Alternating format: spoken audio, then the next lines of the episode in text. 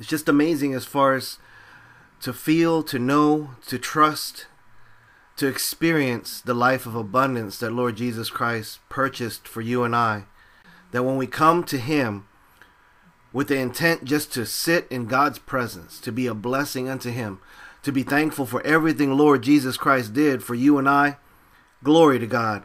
We know that in His presence, everything good, everything perfect, everything manifests beyond our comprehension. Amen. So I just want to say thank you once again for for just taking the time out to to worship God. Lord Jesus Christ paid the price, living a perfect life. His perfect life, his horrible death, the atonement for our sins. He redeemed us, and the veil is torn, which means that God is no longer in a box, but God lives in us. And I'm thankful that Holy Spirit just stirs in us, changes us at our very core. And I'm just so thankful that we can come together and worship a good, loving, perfect Father. Let's pray. Father God, we thank you so much for this moment in eternity. We thank you, Father, that you have divinely orchestrated this even before you created this world, and we know that's the truth. That even before you knitted us together in our mother's womb, that we knew you, that that you knew us, and that we are your light of this world, because Holy Spirit, your light shines through us. So Father God, I thank you so much for the reminder that there's nothing there's nothing lacking in us, that everything is perfect. When Lord Jesus Christ said it is finished, a perfect work is done and completed. So Father, I thank you so much for this blessed day. I ask you, Father, to put a guard across my mouth, that I only speak what you have me to speak, that your anointing overflows, Father. I ask you, Father, to change our hearts. Father, change me. Change me to be everything that you planned for my life. Change me, Father God. I just thank you so much, Father God, that we lay everything down at the feet of Jesus Christ our Lord. And we know, Holy Spirit, that your power, your fresh anointing, is just bubbling up in the inside, overflowing. And we just thank you so much. And it's in Jesus Christ's name we pray. Amen. God bless you guys. I just, uh, I was reading through this morning as far as uh, going through Psalms and the one that really, really called out and what Holy Spirit wants us to just have this devotional and at the same time just make affirmations and just confessing to one another unto God that surely your goodness and love will follow me all the days of my life, and I will dwell in the house of the Lord forever. And that comes from Psalm 23, verse 6. And what an encouragement that is. Amen. I love all of Psalms 23. Amen. We love uh, the Bible front to back. Glory to God. It is God's word. Holy Spirit wrote it, and we believe it front to back. Amen. It's just so beautiful that there's these parts through the season that you're going through or in your you know in your worship life or in your devotional that these scriptures from the, the different books of the Bible, right, will just will just call out to you. Amen. And what I love so much is that because God is alive in us, that when we go back to his written word, that the word of God, the living word, amen, will will just speak through us in ways that you may read a a, a passage, you may read a, you know a scripture that you've memorized since you were little, and it'll have a different meaning to you.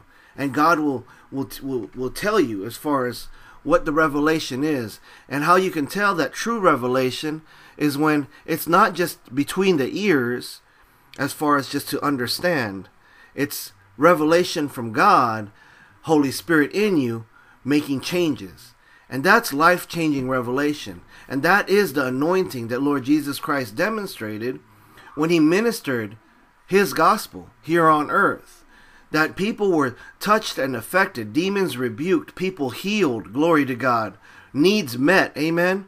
And, and, and, that is the manifestation of our God living on the inside of us. And Lord Jesus Christ, all because of his perfection, God's perfect sacrifice, gave us heaven here on earth. Now, family, I just want to echo that. Holy Spirit asked me to just echo that once again. There's nothing lacking in you what God did through Jesus Christ, through the power and the anointing of Holy Spirit, who is in you, there's nothing lacking. This world wants to make us feel like this is our reality. Cancel that. Uh-uh. Rebuke that. This world is this world. We are not of this world. Our citizenship is in heaven. Glory to God. So what that means that when this world tries to distract us or attack us in certain ways, we just hold fast to the confession of Jesus Christ our Lord. Amen. And when we have this confession, when we hold fast to it, we know that no matter what takes place, our eyes are going to be focused and fixed on God Himself. Amen. And when we fix our eyes on God, come on now, when we fix our eyes on God, we know exactly the direction through obedience in a relationship, in our worship life with God.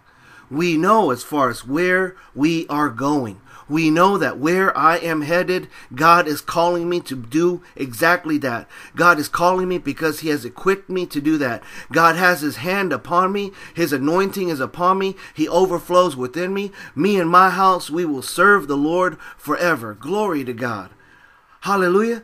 And so when we, as you can tell, we're just in Psalm 23, verse 6. But Holy Spirit, in you and I, as we worship in spirit and in the absolute truth, of the perfection of our Lord and Savior Jesus Christ, we know that Father God, this distraction in my marriage or this distraction in relationships or with my children, this is not the reality.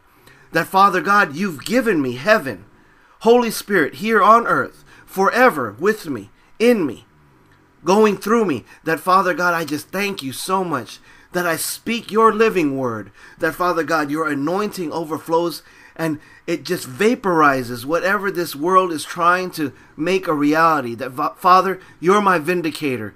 That I ask you to just completely remove distractions, to completely destroy uh, addictions, to completely heal all of sickness and disease. Amen. I encourage you once again that we have to stand firm in what Lord Jesus Christ did in his perfect faith.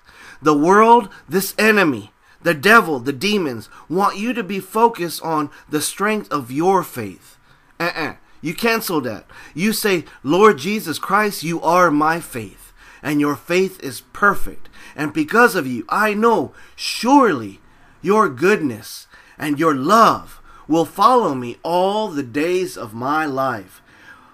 Glory to God. Hallelujah, right? I love the other translations in the original text. When you translate as far as follow me, it means hot pursuit. Come on now, family.